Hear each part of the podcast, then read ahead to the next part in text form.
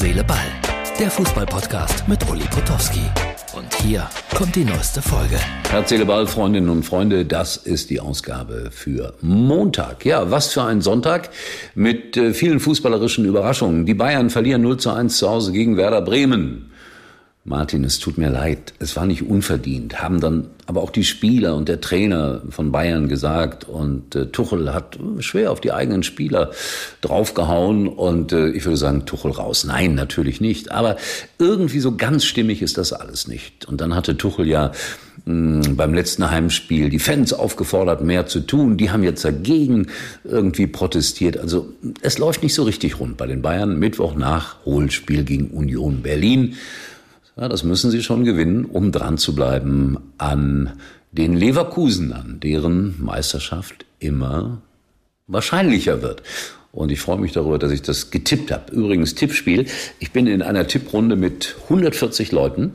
Und heute beim Spiel Bayern gegen Bremen hat keiner richtig getippt. Das heißt, da muss noch nicht mal ein Werder Bremen-Fan irgendwie in der Tipprunde sein, denn wer das richtig getippt hat, das muss ja ein Werder-Fan sein. Anders kann das ja gar nicht sein.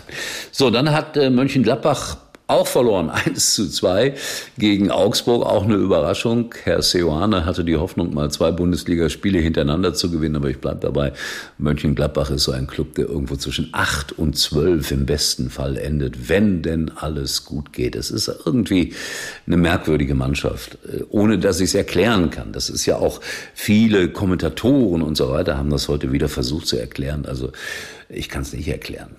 Dann äh, wirklich das war auch sehr, sehr traurig heute. Äh, RTL hat ja die Sky Zweitligakonferenz äh, auch übertragen und der Abschied von Kai, dem Präsidenten von Hertha BSC, das war schon, ja, das ging einem sehr, sehr nahe. Auch klar, das, was mit Franz Beckenbauer passiert ist, ging uns allen nahe, aber da ist ein 43-Jähriger verstorben, wie man immer so schön sagt, in der Blüte seines Lebens.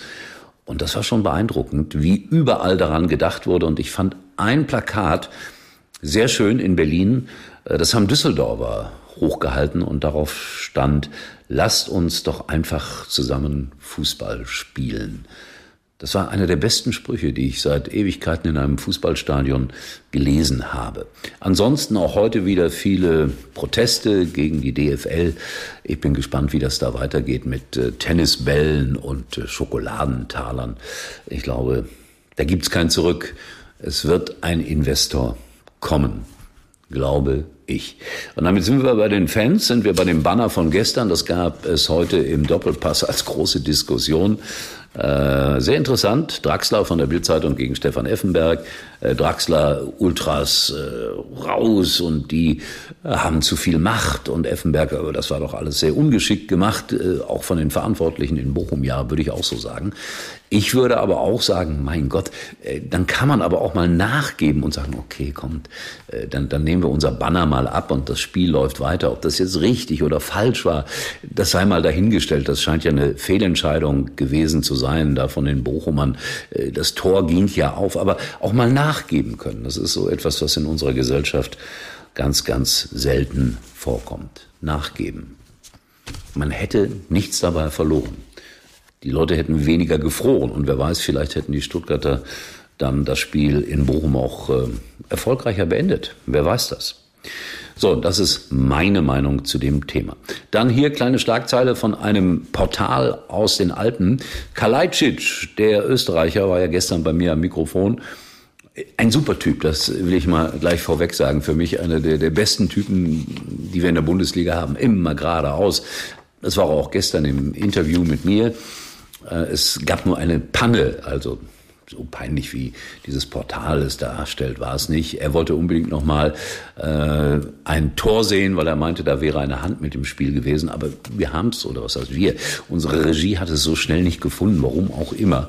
Und äh, dann hat er so hübsch gesagt, ja immer nochmal den Finger in die Wunde, weil wir die falschen Tore gezeigt haben. Ja, aber wie gesagt, für mich ein Riesentyp und äh, ich werde immer große Freude daran haben, mit ihm zu sprechen. Was uns verbindet, Kalajdzic und mich, wir haben beide am siebten, siebten Geburtstag. Krebse eigentlich harmoniesüchtig, aber das ist Kalajdzic offensichtlich nicht. Also ein Skandal. war das natürlich nicht. Dann war ich gerade noch ein bisschen spazieren äh, an der örtlichen Buchhandlung vorbei. Oh, da sehe ich, hey, da liegt ja mein Buch und in allerbester Gesellschaft, wie ihr seht. Äh, große, also Martin, bitte mal das Buch aus der Buchhandlung sozusagen abgeknipst einblenden. Da seht ihr große Namen, die da liegen. Und äh, von mir liegt nur noch ein Buch da, von den anderen zwei oder drei. Aber ich glaube, die hatten auch nur eins und das haben sie immer noch nicht verkauft. Hei. Und gleich gegenüber kann der Martin auch mal zeigen, ist das Sylter Eiscafé. Schönes, nettes Lokal hier in äh, Kempen am Niederrhein. Und da bin ich am 16. März, wenn ich das richtig in Erinnerung habe.